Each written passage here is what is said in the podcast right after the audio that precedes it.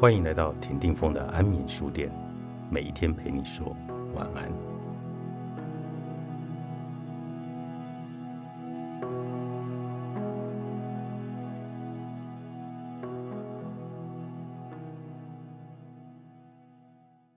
你曾经深爱过的人，如果他就在身边，你是否依然深爱？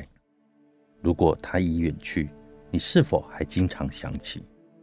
相爱总是美好的，还记得第一次见到他时怦然心动的感觉吗？还记得那深邃的眼神以及迷人的微笑吗？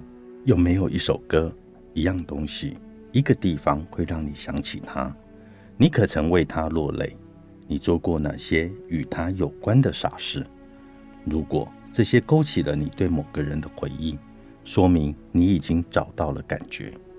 当然。你也可以写暗恋的感受，以及对这些感情的看法。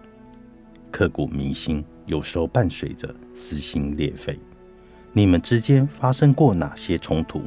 为什么分手？你有过怎样的爱恨纠葛的感受？这些也可以写下来，重新面对那些痛彻心扉的往事。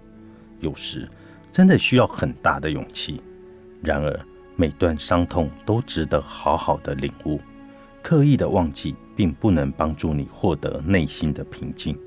不妨将过去式的爱情故事写下来，并试着有意识的描述此刻你的情绪变化。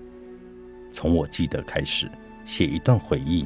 闭上眼睛，至今为止让你记忆最深刻的往事是什么？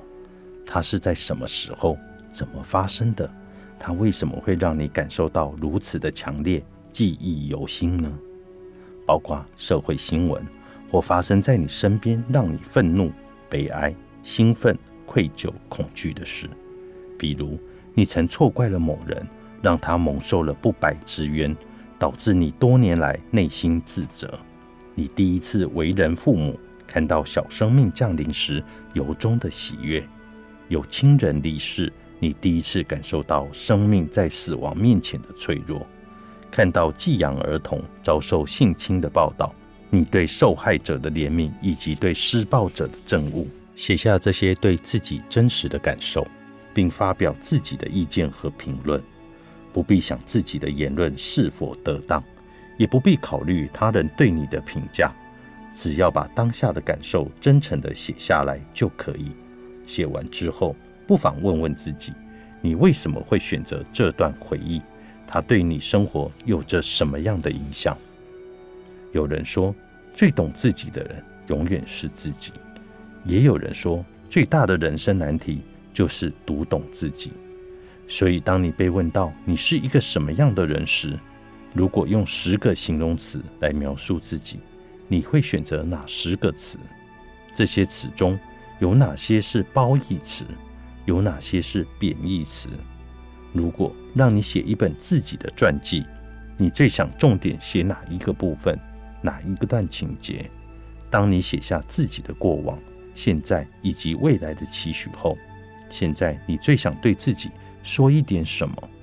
把刚才所想到的这些，通通都写下来。你很清楚眼中的自己是什么样子。如果你想知道别人眼中有一个怎样的你，你还可以听听朋友们怎么说，写出他人眼中的自己。这个题目不仅仅是一个写作训练，更是一场心灵游戏。完成之后，或许你对自己会有新的认识。前提是你要对自己坦诚。可以用直觉写，也可以深思熟虑后再写。放下所有的顾虑，你只是在与自己进行一次亲密的对话。一切都是最好的安排。作者：隋妙，好的文化出版。